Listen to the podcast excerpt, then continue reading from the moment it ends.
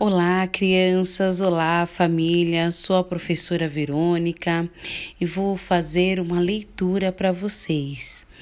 Eu escolhi o livro O Caso da Largata que tomou chá de sumiço, escrito por Milton Célio de Oliveira Filho e ilustrado por André Neves, da Brink Book. A Joaninha. Dona Coruja, há poucos dias eu jogava conversa fora com a minha amiga Largata, que morava nesta folha. Hoje pela manhã, procuro aqui, procuro ali e nada. Parece que ela sumiu do mapa. A coruja. O caso é intrigante, mas conte mais. Alguém destas bandas poderia estar implicado neste fato? Joaninha. Bem, Dona Coruja, só me vem à mente um bicho que, sem parar de ciscar, bica o que vê pela frente. Coruja. Quem diria? Pois voa até a galinha. Dona Coruja. A largata era boa praça e não incomodava ninguém. Quem me apontou como suspeito esquece que hoje minha dieta consiste em grãos de milho. Ademais, já me basta o dilema: vim ou não vim antes do ovo. Mais próximo à largata, um tipo fiava noite e dia, na certa, tramava alguma coisa coruja. Sem muito drama, quero dar de cara com a aranha. Não gosto de diz que me diz. Eu vou logo dizendo: paciência não me falta para tecer uma teia que resiste ao vento e à chuva. Vivo, pois, na labuta, sem querer tricotar. A quem fique por aí sem mais nada fazer, além de bater pernas, pois pernas tem para dar e vender. Não teria um tipo assim expulsado a largata usando apenas os pés? Coruja. Ora, ora, se não é? A centopeia. Minha cara coruja, sempre há quem queira pisar em minha em meus pobres calos, e veja que não são poucos. Mas quem é que enche a pança com as folhas que alcança, sem o um mínimo de esforço? Um sujeito tão preguiçoso pode bem ter engolido a largata por engano. Coruja.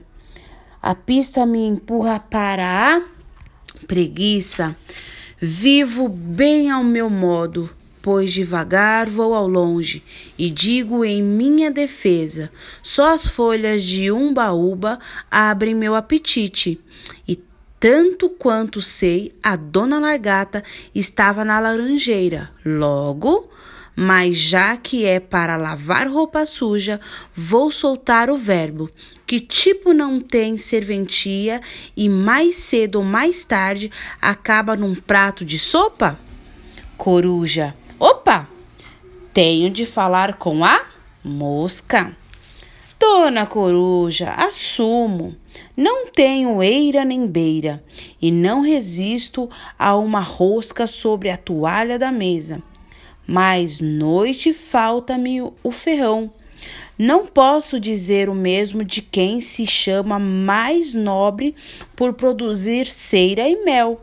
Coruja, com certeza preciso ver a abelha. Ei, hein? Como uma boa operária, trabalho para a colmeia. Minha vida é um livro aberto. Las quem se esconde do mundo, enterrando o focinho pelos buracos que encontra. Coruja, uhul, uhul, uhul. Já vou ter com o tatu. Querem fazer de mim um bode expiatório. Pois, dona coruja, vou contar um segredo. Tem um bicho aqui ao lado que se esconde na folhagem, mudando de cor todo o tempo. E que língua, hein? Não pode ser o seu alvo, coruja? Luz, ação! Para achar o camaleão. Desculpe-me, dona Coruja. Mais uma vez insultado, acabo assim mesmo, vermelho como um camarão. Este é o meu talento: ir do verde ao amarelo, do azul ao escarlate, conforme mudo de humor. Mas quem mais poderia sumir com a largata sem ter um bico notável? Coruja. Meu plano então é procurar o tucano pelo bico longo, acham que sou o culpado? Lê do engano. Às vezes a solução está em um passo. Pense, dona Coruja, no nome de uma gravata, pois a largata agora tem asas, coruja. Está eu tiro de letra. A largata cresceu e virou borboleta. Espero que vocês tenham gostado da história.